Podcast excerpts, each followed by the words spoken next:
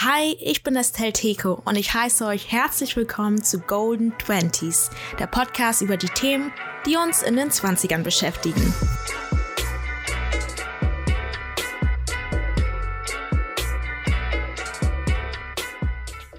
Hello! Endlich ist es wieder soweit.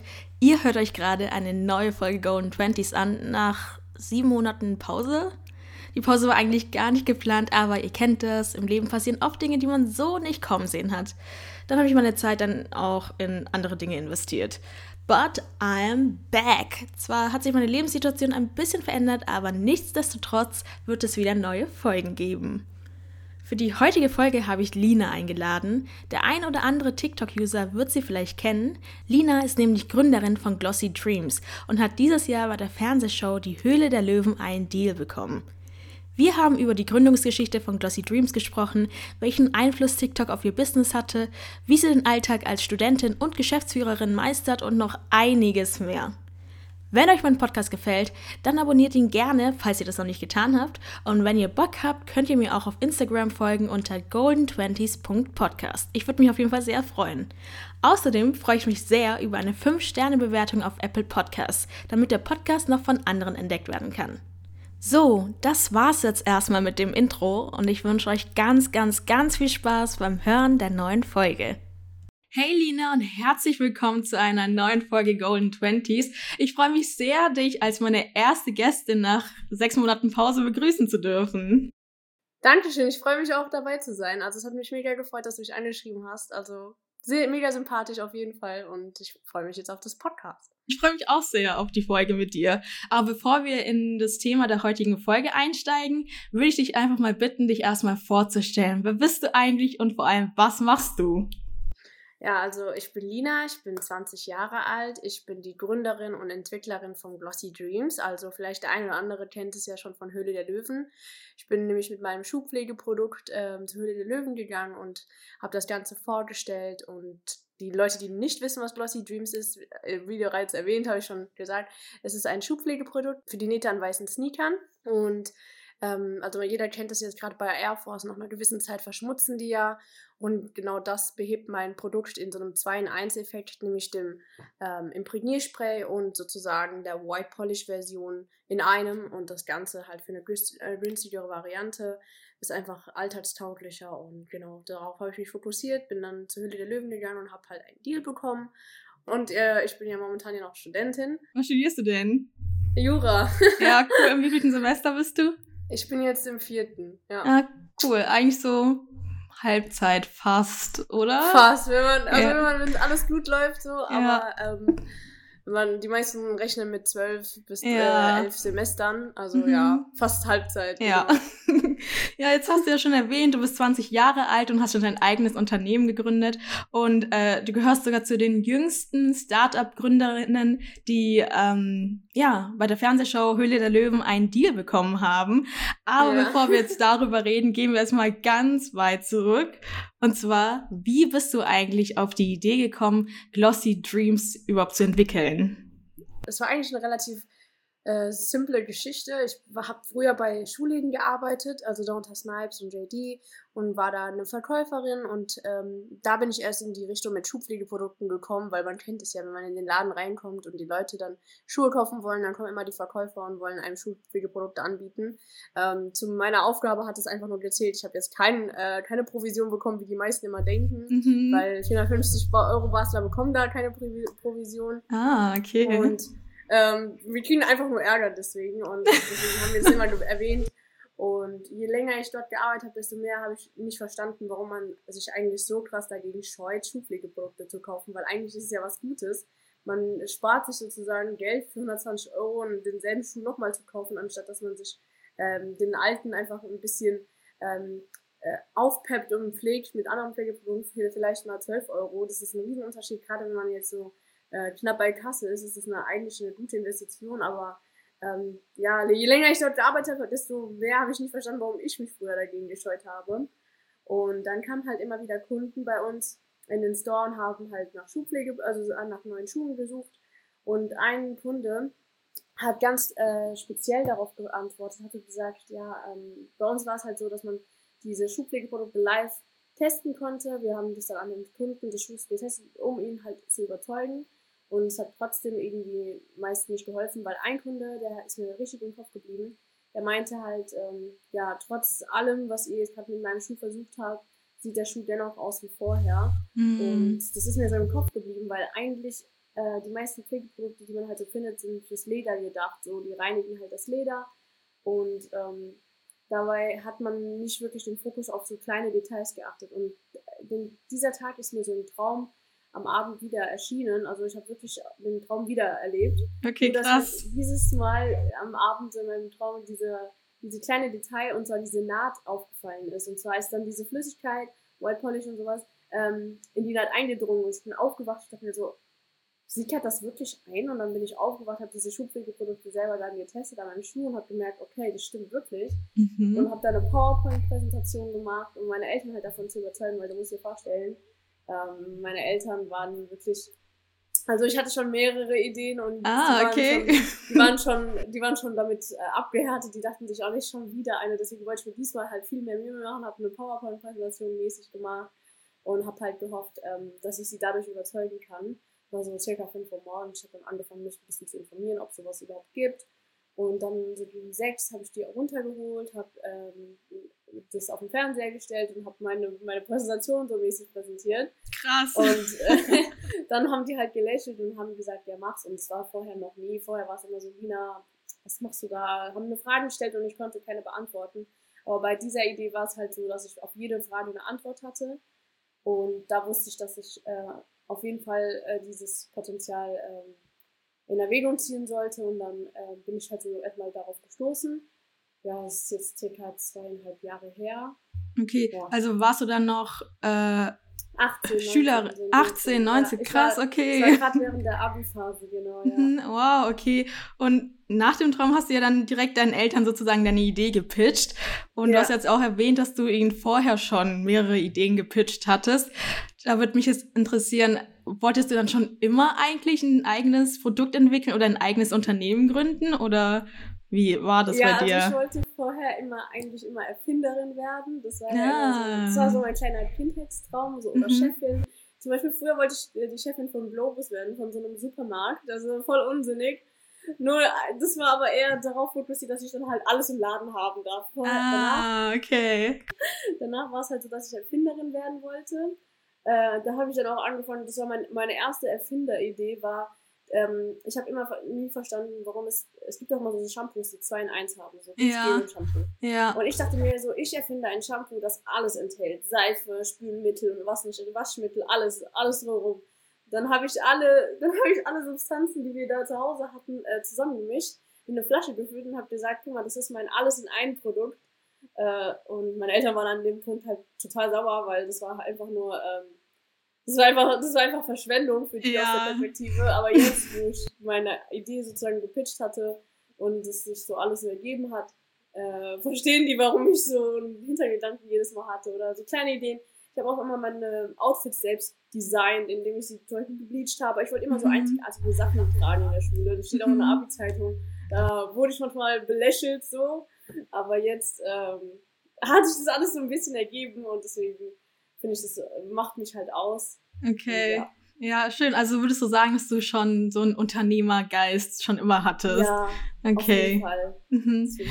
Und ähm, hast du dann auch mit deinen Friends eigentlich über deine Idee dann gesprochen, direkt nachdem du irgendwie deinen Eltern davon erzählt hast oder eigentlich gar nicht?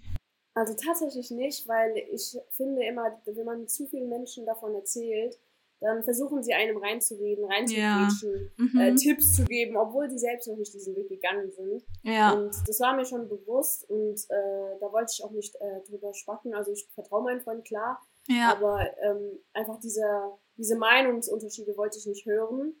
Deswegen habe ich erstmal angefangen, meine Idee selber. Ich, ich wusste ja nicht mal, ob hier wirklich eine Nische existiert. Ist da überhaupt Potenzial? Ich hatte ja nur die Idee bis jetzt. Ich habe ja noch kein Produktmuster ent äh, entwickelt. Ich habe dann aber so hinter der, so durch die Blume erzählt, so äh, angefangen, meine Freunde zu fragen, so, ey, was stört euch eigentlich in euren Sneakern? Mm. Aber die wussten ja nicht, worauf ich hinaus wollte. Ja. Ich wollte einfach nur hören, ob wirklich diese Nische existiert. Und die meinten so, ja, keine Ahnung, die Knicke oder dass das Stoff voll schnell äh, schwarz wird und sowas. Mhm. Und dann habe ich es immer wieder gehört und es hat immer mehr Klick gemacht. Mhm. So habe ich das ein bisschen so angedeutet.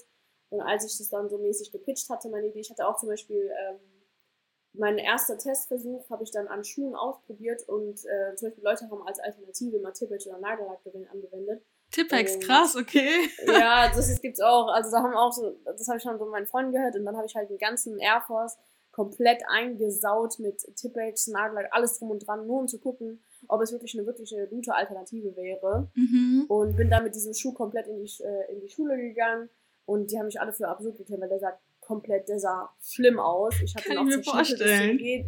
Ich habe den zerschnippelt. Es war eigentlich ein Air Force High.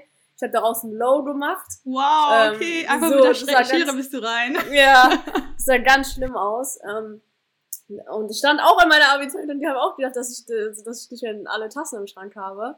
Aber so als ich dann meine Idee halt präsentiert habe und sie veröffentlicht habe, äh, haben die angefangen zu realisieren, okay, diese ganzen kleinen Details, die ich im Alltag so verwendet habe, für die, die mich verrückt erklärt haben, ergeben einfach Sinn. So. Ja, und, ähm, okay. Ja, krass. Das war so, ich habe niemanden davon erzählt gehabt, nicht mal meiner Familie, sondern nur meinen Eltern. Ähm, aber der Rest, der hat halt, ja, es war für die einfach ein, ein Wow-Effekt in dem Moment. Und ich liebe Wow-Effekt auch mit Höhle der Löwen. Ähm, als ich ähm, mich äh, angemeldet hatte, das hat keiner mitbekommen. Äh, eigentlich hatten alle das erst fünf Tage vor Ausstrahlung mitbekommen. Also wirklich jeder außer meine, meine Eltern wieder. Ähm, davor habe ich es wirklich geheim gehalten.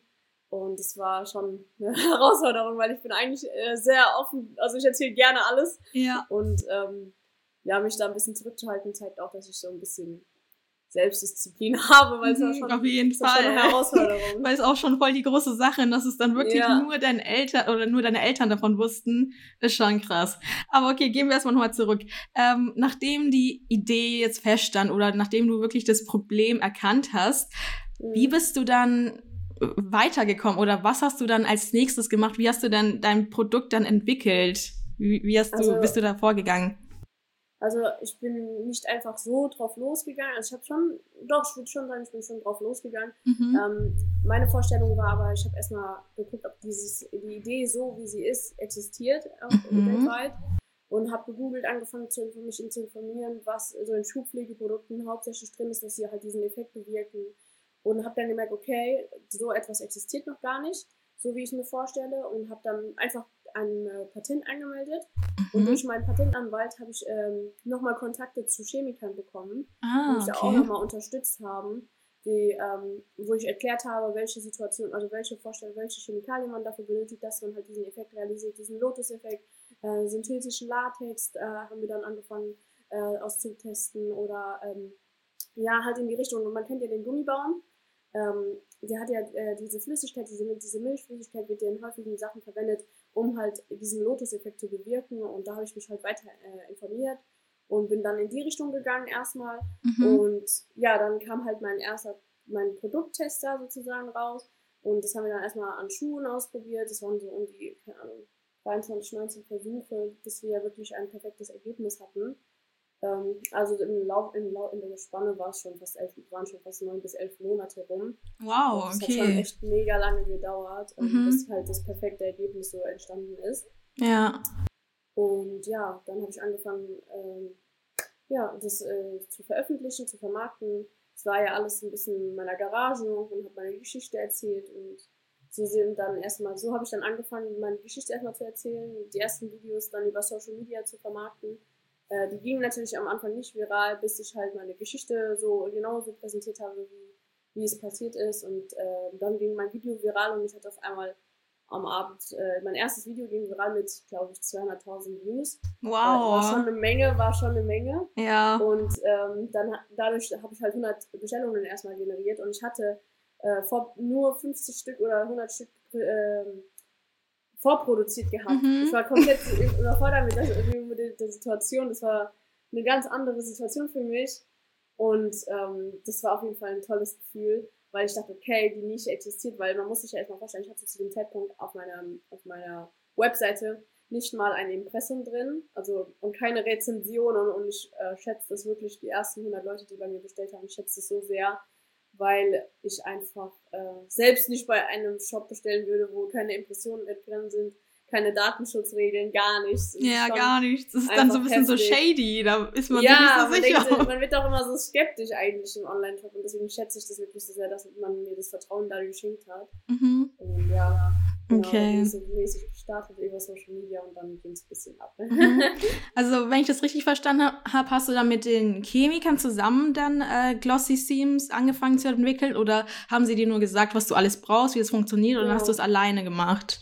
Ja, so genau so war ah, es. okay. Äh, die haben mir gesagt, wie ich, woher ich es bekomme, mhm. ähm, wie, wie ich das Ganze, wie vorsichtig ich bei den Details sein sollte, bla bla bla.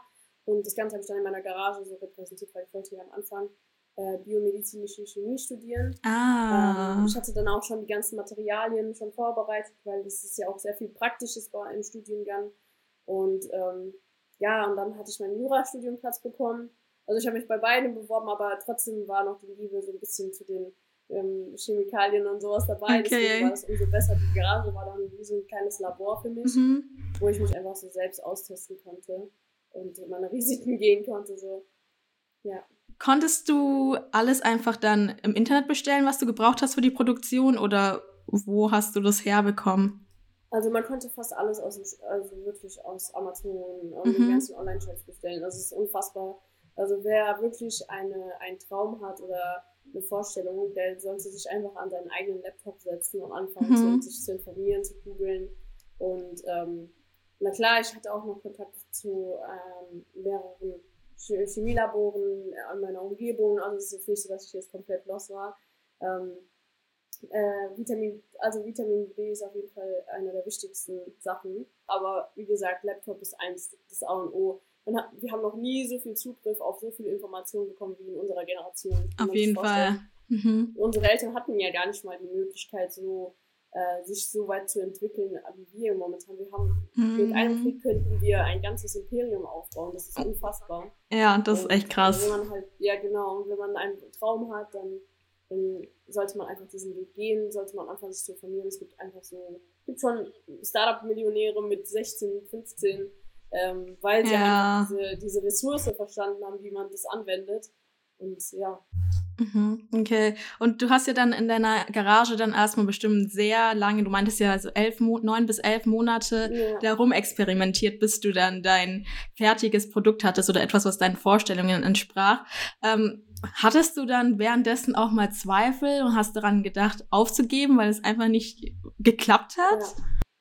Also auf jeden Fall, ich hatte schon, ich habe in diesen, äh, diesen Monaten, es war eigentlich, glaube ich, auch die schlimmste Zeit so, weil erst hatte ich ja kaum Budget, mit dem ich mhm. arbeiten konnte, weshalb ich auch dann zwei Jobs gleichzeitig angenommen hatte. Oh, wow. Äh, mhm. plus, plus noch, äh, es war ja während der Abi-Zeit, das heißt noch diesen Abi-Stress mit eingebunden ja. und sich äh, darum zu bewerben, welche Studiengänge man hat, weil ich wollte dennoch, weil ich war mir ja nicht sicher, ob wirklich meine Idee so Potenzial haben wird. Mhm. Da war es immer gut, dass man doch nochmal einen Plan B hat. Ja. Und ähm, das alles äh, in einem zusammengepackt, das ist ein unfassbarer Stressfaktor. Also ich habe auch sehr viele Haare verloren. Oh nein. Also es hat mich echt ähm, auseinandergenommen. Aber ich, jetzt so im Nachhinein, wenn ich daran denke, hat sich das auf jeden Fall rentiert. Klar, man, das ist einfach, es hat auch viel mit Disziplin zu tun und wenn man wirklich aber an seiner Idee glaubt, weil ich hatte ja, wie gesagt, schon mehrere Ideen und ich habe auch, wie du es dir vorstellen kannst, einfach irgendwann abgebrochen, weil ich kein Potenzial darin gesehen habe. Aber bei dieser Idee war es ganz anders. Es war einfach, man hat einfach diese Leidenschaft in diesem Produkt gespürt. Man, man hat, man war Feuer und Flamme. Das war das Einzige, woran ich meistens denken konnte, wenn ich gelernt habe. Ich war so, oh, oh okay, ich krass. Ich muss fertig werden, damit ich das und das machen kann. Ich muss mhm. fertig werden, damit ich das. Ich habe es wirklich mit Herz und Seele gemacht. Deswegen, ähm, es war zwar stressig und man hat viele Tränen vergossen, so, aber mhm. man hat es trotzdem mit Herz gemacht. So. Und mhm. deswegen, genauso wie die Leute, die Bücher schreiben, Autoren oder äh, Dichter, ähm, die schreiben ja ihre Texte mit, mit Herz und Seele, reißen tausende Blätter raus und am Ende des Tages, wenn das Buch fertig ist, dann sind sie erleichtert und präsentieren es mit Stolz und so war es auch bei mir. Deswegen. Mhm. Ja, okay, ist voll schön.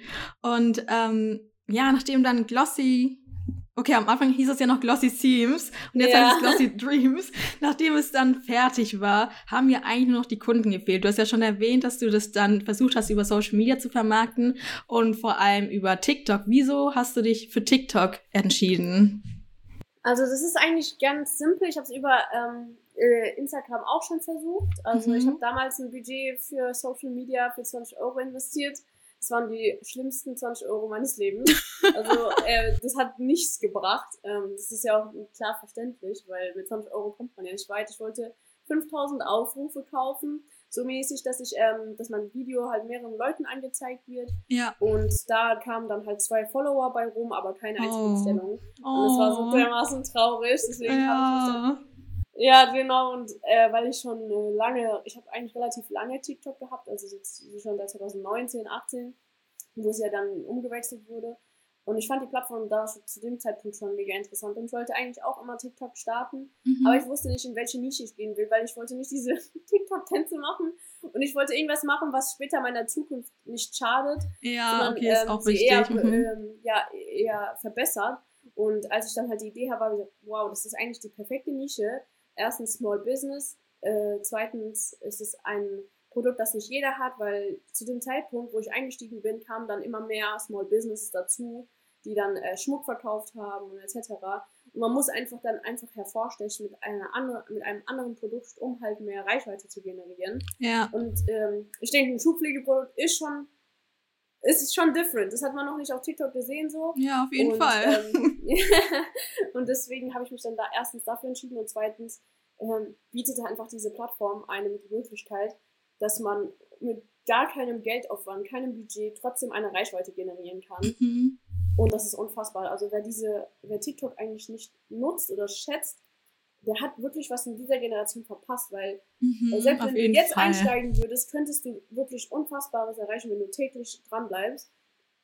Und ähm, deswegen habe ich mich für die App entschieden, weil es ist einfach so eine unfassbare, eine unfassbare Chance, wenn, wenn man sie nutzt, dann, dann sieht man ja, wo man am Ende landet, weil ich glaube, nur dadurch, durch meine Social Media Präsenz, wurde ich auch eher angenommen bei Höhle der Löwen, weil ich habe mich ja direkt nach einem Monat äh, Social Media äh, Präsenz äh, dort angemeldet. Und ja, ich hatte krass. Mal ja, und ich hatte gerade mal 60 Bestellungen gehabt zu dem Zeitpunkt. Also, also es war nicht wirklich hoch, aber ich war schon so stolz auf mich, dass ich dachte, boah, also im ersten Monat kann ich mir nicht vorstellen, dass so viele dann auch so viele Bestellungen bekommen. Ich weiß nicht, wo meine, meine Situation, vorgestellt habe. Ja, ich habe dich ja auch vor einem halben Jahr auf TikTok entdeckt und da hast du mich total gecatcht, weil deine Videos einfach so emotional waren. Also es war sehr emotional, wie du halt dein Produkt vermarktet hast auf äh, TikTok. Aber es gibt immer so ein paar Höhen und Tiefen. Also es, manche Videos gehen halt einfach nicht viral, obwohl man mhm. sich so viel Mühe gegeben hat. Man fängt dann an, das zu überlegen, hat es überhaupt noch Wert? Geht man mhm. überhaupt noch viral und was nicht alles?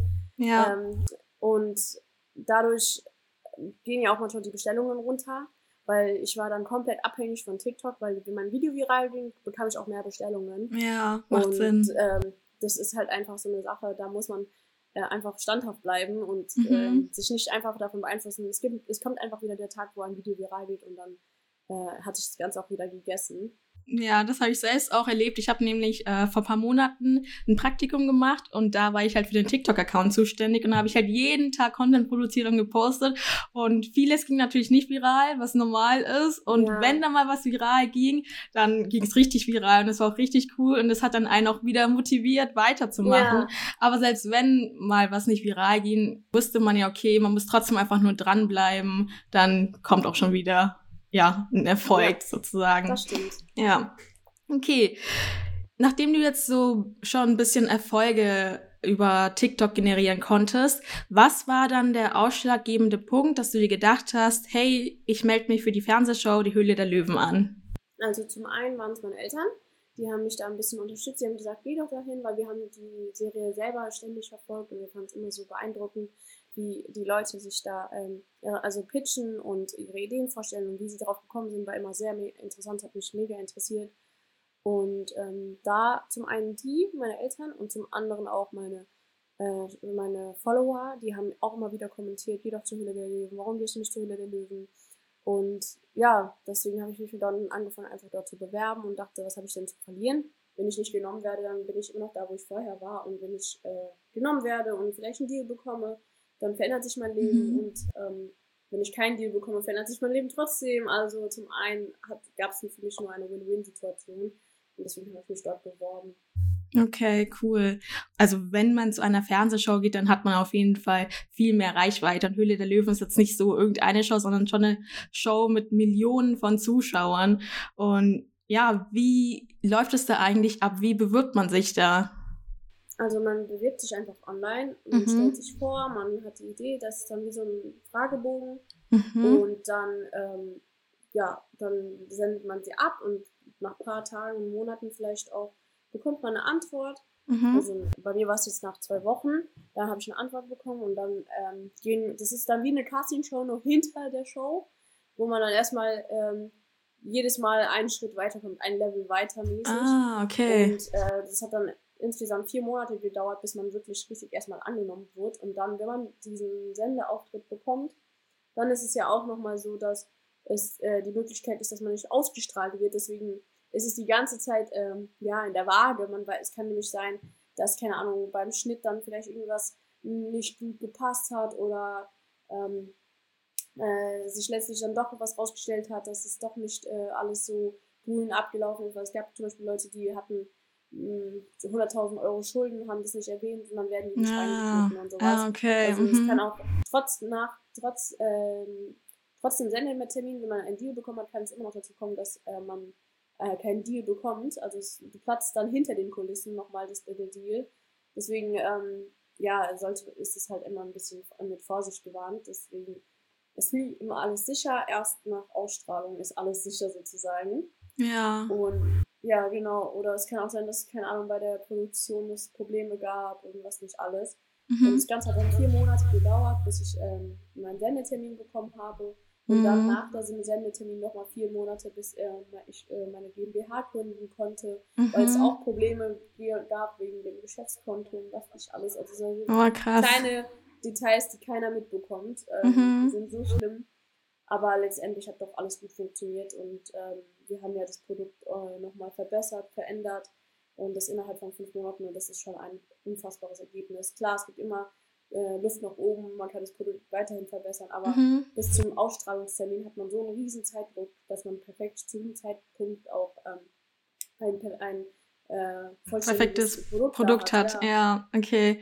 Und wie war das dann im Bewerbungsprozess, als du dann immer weitergekommen bist? Haben dich dann irgendwann so Selbstzweifel gepackt, dass du dachtest, so, hm, vielleicht bin ich doch zu jung und unerfahren? Weil ist ja oft bei Castingshows so, oder, zumindest ja. die, die ich so bis jetzt so geguckt habe in meinem Leben, dann ist es ja oft so, dass wenn man ähm, viel jünger ist als der Durchschnitt, dass dann irgendwie gesagt wird, ja, äh, kommen Sie einfach nächstes Jahr oder in zwei Jahren einfach nochmal, weil jetzt mhm. sind Sie mhm. noch zu unerfahren, vielleicht sammeln Sie ja noch Erfahrungen, bla bla und so. Deswegen die Frage, dachtest du, dass du zu jung bist manchmal? Also, ähm, also bei Höhle der Löwen, wo ich mich angemeldet habe, hatte ich keine Selbstzweifel. Okay. Da war ich sogar zu stark von mir selbst überzeugt okay. mit meinem Produkt. Ich dachte, ich bin so eine Innovationserfinderin, keine Ahnung, was ich mir vorgestellt habe. Klar, meine Idee ist jetzt nicht innovativ, aber auf jeden Fall ein Schritt in die richtige Richtung. Und, auf jeden äh, Fall. Das ist das Wichtige, was ich stellen sollte, weil mein Ziel war es ja, Menschen dazu, dazu zu bestärken, äh, mhm. braucht es nicht neu aussehen zu lassen und halt dadurch auch nachhaltig, äh, nachhaltiger zu leben, ohne dass man sich selbst einschränken muss mhm. ähm, oder Alternativen suchen muss. Deswegen, das war so meine Vorstellung. Und ähm, als ich mich dort beworben habe, zu dem Zeitpunkt, da war ich komplett überzeugt, war so, ja, Mann, ähm, ich krieg safe einen Deal, aber eine okay. Nacht vor, vor dem Pitch, vor dem Pitch äh, fingen die Selbstzweifel an, äh, so mäßig wie, ja, was ist jetzt, wenn ich mich blamiere, was, wenn ich mich verstottere, kriege ich überhaupt einen Deal? Das ist doch voll unangenehm, wenn man keinen bekommt und was nicht alles.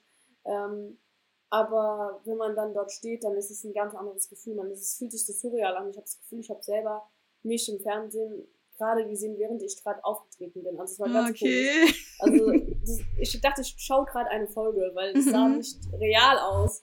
Und dann kommt man rein und der Mund fängt einfach an zu sprechen, ohne dass das Gehirn das realisiert. Ich habe ja auch länger geprobt, aber trotzdem war ich dann zum Beispiel aufgeregt. Also ich habe auch gezittert gehabt. Gott sei Dank haben die es natürlich nicht reingeschnitten, wie ich mich da fast immer wie meine Hand da so tausendmal gezittert hatte. Ähm, aber okay. die sind da auch mega, mega lieb. Ja. Also die sind da auch viel herzlicher, als man denkt im Fernsehen. Man, man sieht immer nur die bösen Löwen, die einen angreifen. Aber die sind wirklich sehr nett. Die begrüßen einen herzlich und sagen, jetzt geht's los, wie fühlen sie sich und was nicht alles. Also auch das Team hinter den Kulissen ist mega, mega lieb. Also wirklich. das war eigentlich eine sehr schöne Erfahrung. Also eine Erfahrung, die man, die keiner einem nehmen kann. Irgendwann zeige ich das meinen Ja. Kindern und sage mir, ja, hier, guck mal, da war eure Mutter im Fernsehen. Ja, voll schön. ja, das ist das Schöne daran. Das sind halt Erinnerungen, die bleiben für immer. Und von der Skala von 1 bis 10, ähm, wie aufgeregt warst du dann am Set, als es dann hieß, okay, du bist jetzt gleich an der Reihe? Keine Ahnung, oder warst du dann schon der Ja. Moment, wo irgendwie so dein, deine Seele deinen Körper schon verlassen hat?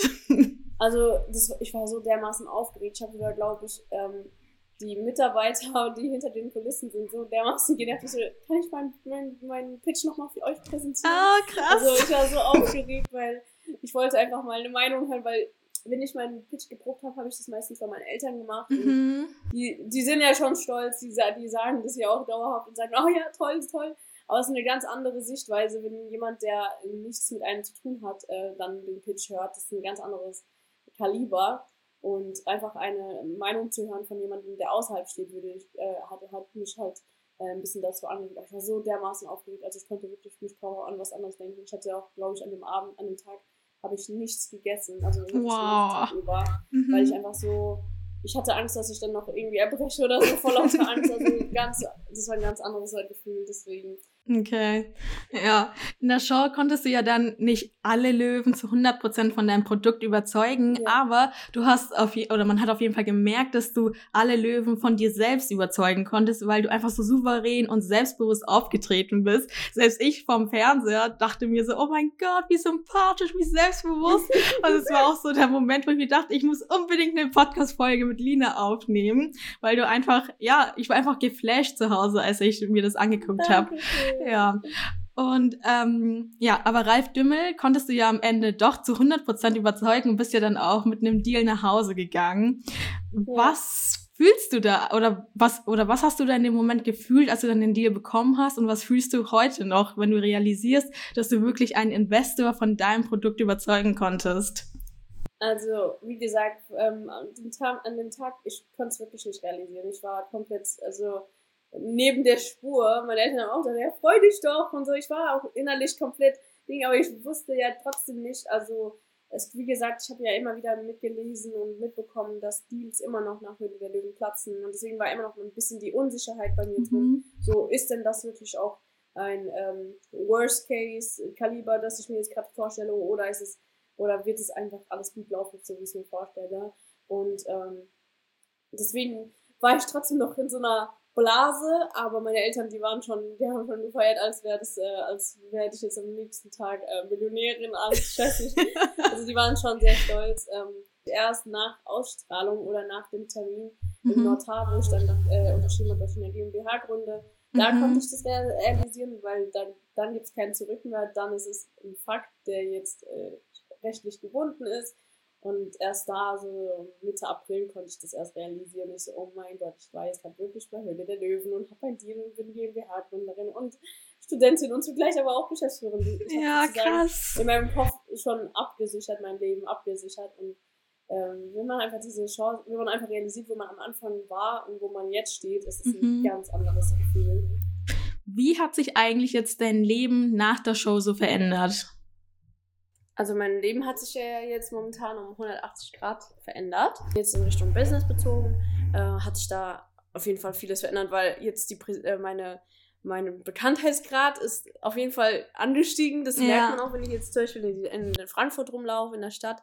Ähm, dann kommt immer wieder so, hey, du bist doch die von Glossy Teams. Oder ähm, ich habe tatsächlich auch schon Fotos mit Freunden, Fans gemacht. Also tatsächlich, Ah, äh, die cool. einen als Vorbild sehen. Also das ist Mhm. eine ganz andere Situation. Äh, das habe ich mir immer im Traum vorgestellt, aber ich dachte nicht, dass es wirklich Re äh, Realität werden kann. Mhm. Und da sieht man wieder, Träume können Realität werden. Also die Auf Leute, jeden die sagen, Fall. in Deutschland kann man das nicht erreichen und was nicht alles. Die denken, nur in Amerika bekommt man den American Dream. Das stimmt nicht. Ja, stimmt wirklich nicht. eben Deutschland hat mehr Möglichkeiten, als man denkt. Und ähm, wenn man die nutzt, dann, dann passiert auch das, was man sich wünscht. Und zum anderen, äh, auch wenn man mein eigenes Produkt im Laden sieht oder das, ähm, Mhm. weil auf der Rückseite des Produkts ist ja auch ein Bild von mir. Ja. Ähm, das ist unfassbar, wenn man darüber nachdenkt, dass das einfach im Laden steht, wenn man tat tagtäglich einkaufen geht. Mhm. Du bist jetzt offiziell auch Geschäftsführerin seit Genau. April letzten Jahres oder dieses Jahr? Ja, Dieses Die, Jahr. Dieses Jahr. Stimmt. Du warst ja äh, bei Höhle der Löwen. Eigentlich war das schon im April oder so. Und es wurde Im jetzt dann. Februar war ich bei Höhle der Löwen. Und es wurde jetzt dann im September, September ausgestrahlt. Krass, wow. Ja. Und so lange hast du es geheim gehalten, oder? Ja. Oh, krass. ähm, ja, du bist jetzt offiziell Geschäftsführerin, aber du studierst ja nebenbei auch. Wie bekommst Ja. du beides eigentlich unter einen Hut? Oder wie sieht da dein Alltag aus? Wie kann man sich das vorstellen? Also du musst es dir so vorstellen, ich habe meistens montags, mittwochs so meinen freien Unitag. Mhm. Äh, andere lernen und nutzen das halt am meisten fürs Lernen. Ich kann das leider nicht dafür nutzen. Ich muss dann halt eher so ähm, über Business-Meetings, weil jede Entscheidung, die ja in der GmbH getroffen wird, ähm, muss ja erstmal von mir bestätigt werden und das Ganze sich Mhm. nochmal anzuschauen, ist auch eine riesen Aufgabe, die man unterschätzt. Also wirklich, ganz am Anfang hatte ich noch so ein bisschen meine rosa-rote Sonnenbrille auf und dachte, ja, die heile Welt und äh, dann kommt Finanzamt an die Seite Steuern und was nicht alles dazugehört ja. dann äh, unterschätzt man das Ganze. Ähm, aber das kriegt man alles gehandelt. Also wie gesagt, das ist einfach eine Sache von, von, von einer Person, die Mhm. halt etwas erreichen möchte. Mhm. Ähm, und ja, genau, montags, mittwochs ist so ein bisschen mein, mein kompletter Business-Tag. Mhm. Ähm, meistens freitags zum Beispiel äh, bin ich wirklich von 8 bis 18 Uhr in der Uni, komme Mhm. dann heim, bin dann erst so gegen 8.30 Uhr zu Hause. Also es ist schon heftig. Das ist so mein längster Unitag. Ja. Ähm, der Rest, da kommt, ist meistens so von 16 bis 17 Uhr. Da lerne ich dann meistens erst äh, für die Uni, um Mhm. es nachzuarbeiten. Und ähm, ja, dann die Telefonate dazwischen ist halt eine Sache. Ne? Also ähm, ich habe äh, die Meetings, manchmal manche habe ich dann telefonisch, sind Sachen, die in 10 Minuten geregelt werden können. Die rufen dann während der Vorlesung zum Beispiel an, dann renne ich halt schnell raus und ähm, Mhm. erledige das. Okay. Ähm, da gibt's halt, da muss man halt gucken, wie man das managt. Dann hat man halt zehn Minuten von der Vorlesung verpasst. Das ist jetzt auch nicht so die wilde Sache. Ähm, aber ja, ist schon ein bisschen stressig. Aber es ist jetzt mein, meine Routine geworden. Das ist normal für mich. Für andere vielleicht erscheint es zu viel oder das schafft man ja alles gar nicht. Ähm, aber man muss einfach Prioritäten setzen, so feiern gehen und sowas. Äh, nützt einen langfristig nichts, deswegen lasst das einfach in dem Moment, wenn man was erreichen will, dann muss man Prioritäten setzen, dann setzt man das halt weg und hat man dann mehr Zeit dafür zum Beispiel. Aber wie gesagt, man bekommt alles gehandelt, wenn man es will und ähm, jemand, der es nicht will, der sucht Ausreden. Ich merke, du hast schon voll so dieses Mindset, dieses ähm, ja Unternehmer-Mindset. Hast du es dir irgendwie selbst irgendwie keine Ahnung, wie woher kommt es?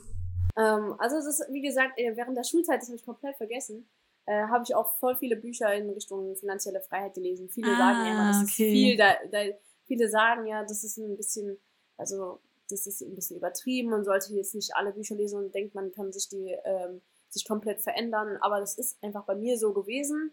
Ich habe mich von dem von Büchern beeinflussen lassen und äh, da hat sich halt auch mein Mindset komplett geändert. Ich habe dann immer mehr darüber nachgedacht, so was ich mit meinem Tag nutze, will ich meinen Tag nutzen oder will ich es einfach nur verschwenden? Mhm. Und diese ganzen Dinge, die man sich im Alltag gar nicht so hinterfragt oder ähm, die man sich zwar fragt, aber nicht weiter drauf eingeht, das lösen halt einfach Bücher und Bücher zu lesen hat schon äh, viel stark mein Mindset beeinflusst, aber Mhm. manche haben es von Natur aus. Jemand, der sich das wirklich erwünscht, der sollte schon in die Richtung gehen, Bücher zu lesen. Gibt es da ein Buch vielleicht, was du empfehlen kannst oder was dir am besten gefallen hat?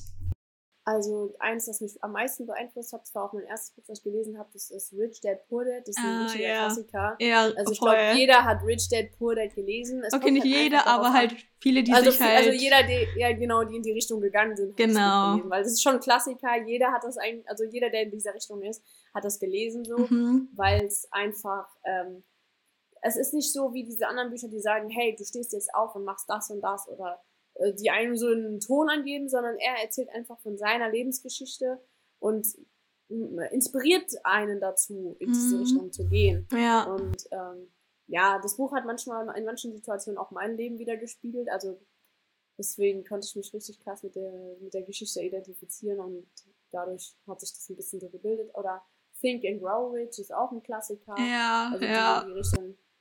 Ja, das ist so das sind so äh, die mich am meisten, also die mich am meisten geprägt haben. Ja, ich habe beide Bücher auch gelesen und finde sie mhm. auch richtig gut. Und ja, von dem ähm, ähm, Rich Dad Poor Dad ist mir auch ähm, hängen geblieben, dass er zum Beispiel sagt, dass Focus ja die Abkürzung für Follow One Course ja, until Successful ist, ja. Und das ja. ist auch immer etwas, was mich dann irgendwie voll inspiriert, so im Alltag, wenn ich dann dran denke, dann fühle ich mich auch wieder motiviert.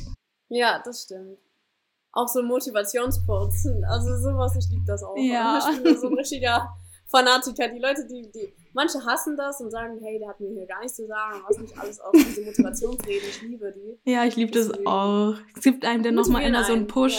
Ja. ja. Du hast ja eine GmbH gegründet. Glaubst du dann oder hast du auch vor, dann irgendwie demnächst einmal eigene MitarbeiterInnen einzustellen? Oder findest du, es passt jetzt eigentlich ganz gut mit dem Team von Ralf Dümmel und dir als Geschäftsführerin? Man sollte anfangen, sich auch zu informieren.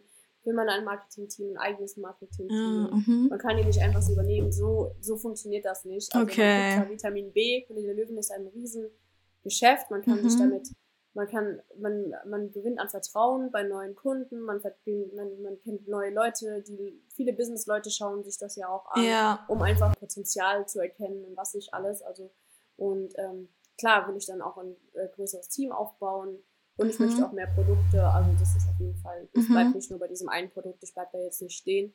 Äh, kommendes Jahr wird auf jeden Fall auch sehr mega interessant, aber dazu aber bleibst du dann bei der Sneakerpflege oder wird es was komplett anderes?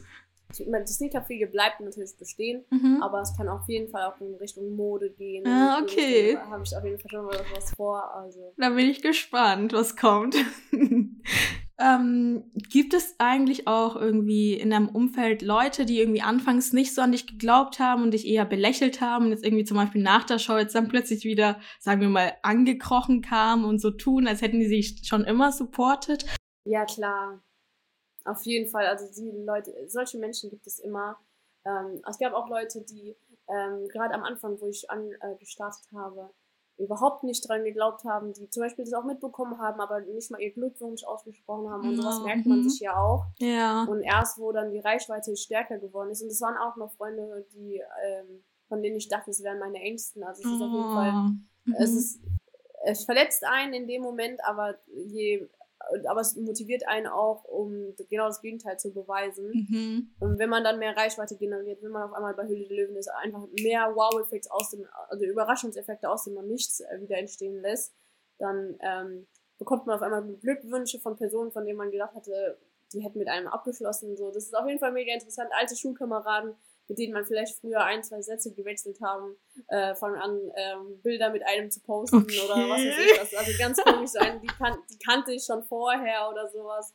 Also es ist schon ein bisschen verstörend. Mhm. Ähm, aber es ist auch, ähm, ja, macht einen auch trotzdem stolz, wenn man sagt, okay, das ist jetzt so, das ist ein Zeichen dafür, man hat das geschafft, zum Beispiel. Also es, ist, also es macht mich irgendwie auch glücklich. Äh, aber zum anderen merkt man sich das ja auch. Ja, das glaube ich dir. Man vergisst ja nicht. Genau. Aber da steht man einfach drüber. In der Show hast du ja auch erzählt, dass du eine ganze Sneakersammlung hast. Wenn man ja so ein Sneakerhead ist und so Sneakers sammelt, dann ja, dann schaut man oder dann achtet man ja auch drauf, so welche Sneakers Leute um einen herum ja. so tragen. Und jetzt dachte ich mir so, wenn du jetzt noch so ein Produkt rausgebracht hast, was äh, ähm, was speziell für Sneakers gedacht ist, achtest du dann jetzt noch mal erst recht drauf, irgendwie wie dreckig die Nähte von den weißen Sneakers um dich ja. herum sind oder wie ist das? Es ist nicht nur bei mir so, sondern auch wirklich bei den Followern, die äh, mein Produkt kennen, die sagen mhm äh, die, die das zum Beispiel noch nicht gekauft haben, die fangen dann einfach selber an, äh, darauf zu achten, ob das wirklich ein Problem ist, weil es denen nie aufgefallen ist. Und dann merken die, oh mein Gott, das sind tatsächlich Leute, die haben das Problem, so, ne? Mhm. Und das ist bei mir jetzt umso mehr, also Leute fangen an, sich mit Leuten zu unterhalten, Auge zu Auge. Ich schaue eher auf die Sneaker und dann die Person, das ist so ganz schlimm. äh, manchmal muss ich echt aufpassen. Ich denke so, mh, mm, deine Sneaker. Und dann gucke ich die Person an, dann sehe ich, das ist 36 oder was weiß ich was. Mhm. Oder die vielleicht gar keine Ahnung von Pflegeschuhpflege haben. Also das ist ganz schlimm. Ja. Da muss man mal richtig aufpassen. Die Leidenschaft äh, geht dann mit mir durch. Ich finde so, ach, ich könnte deine Schnur jetzt sofort reinigen. Zieh sie aus oder keine Ahnung. also da muss man mal richtig ähm, oder Freunde, die zum Beispiel jetzt mit mir reden und so und dann, keine Ahnung, die so, hey, ich muss mir auf jeden Fall einen Schuh kaufen. Und dann gucke ich runter und sage, du brauchst Glossy Dreams, warum machst du kein Glossy Dreams? also das ist immer so, Aber ich gucke schon gerne auch weiße Sneaker, gerade in, ähm, im Zug oder so. Mhm. Oder wenn so ein Haufen, eine, eine Clique da steht, dann sehe ich auf einmal weiße Sneaker und denke mir so, ach. Aber hast du dich denn auch schon mal getraut, irgendjemanden zum Beispiel anzusprechen? Und ja, klar, ich habe doch auch mal so ein, ähm, ähm, ein Interview gemacht gehabt mit so ah. Ja, kannst du auf Instagram gucken. Will ich abchecken. Ja.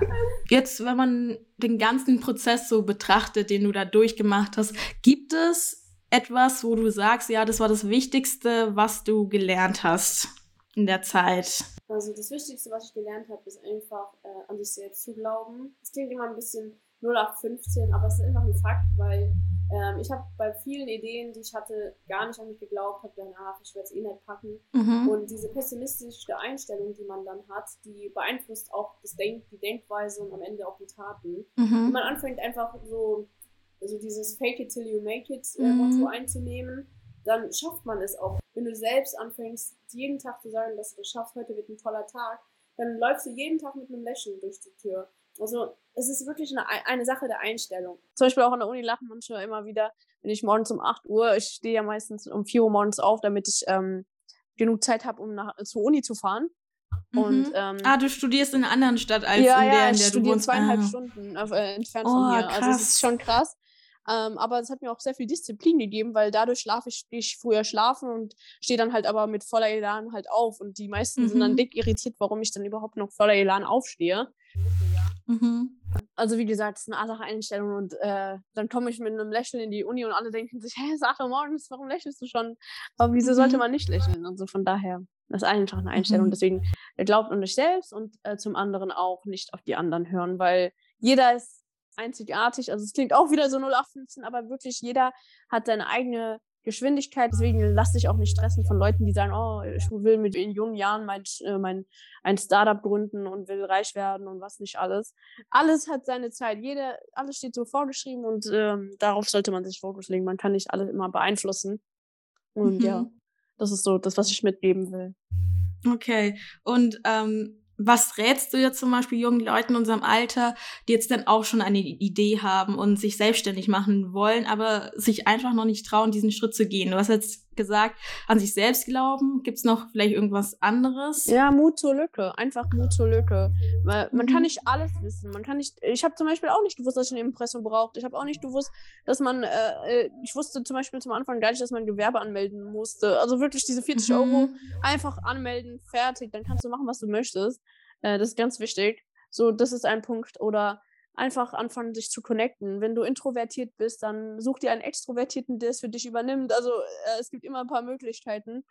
Ähm, ja. Mhm. Ich weiß nicht, ob du die Statistik kennst, aber dieses Jahr waren ja nur 17 Prozent der Startup-GründerInnen Frauen, was ja sehr, sehr wenig ist.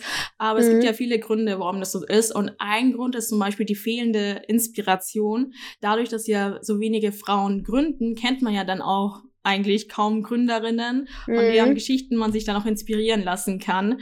Und ich glaube ganz fest daran, dass wenn man halt Leute sieht, die so aussehen wie man selbst, sagen wir jetzt, keine Ahnung, Frauen oder Frauen mit Migrationshintergrund, wenn man sieht, ja. dass die in einer bestimmten Position sind oder bestimmte Dinge machen, die man selbst gerne machen wollen würde, dann glaubt man dann eigentlich noch mal viel mehr an sich selbst, weil man weiß oder ja, weil man gesehen hat, dass es schon Personen gibt, die das vorher schon gemacht haben, die ja, das vor das einem schon gemacht haben. Ja, und ich glaube, dass du auf jeden Fall schon sehr viele Menschen inspirieren konntest und auch weiterhin viele Menschen inspirieren wirst. Und deswegen danke ich dir sehr, dass du hier deine Story erzählt hast. Und ja, ich danke dir für die Zeit, die du dir genommen hast. Und ich bin mir ganz sicher, dass wir noch ganz viel von dir hören und vor allem sehen werden. Dankeschön, das war mega, mega süß. Also wirklich vielen, vielen Dank. Und ich hoffe, dass ich auch vielleicht ein kleines Vorbild an die Gründerinnen bin, die vielleicht sich noch nicht trauen oder so. Deswegen ähm, vielen, vielen Dank. Also wirklich, du hast mich gerade richtig zum Lächeln gebracht. Das war's auch schon mit der heutigen Folge. Ich hoffe sehr, dass sie euch gefallen hat und einige von euch von Linas Story inspiriert wurden. Falls ihr weiße Sneaker besitzt und das Problem mit den dreckigen Nähten kennt, dann probiert doch einfach mal Glossy Dreams aus und überzeugt euch selbst. Linas Social Media Kanäle habe ich euch in den Show Notes verlinkt.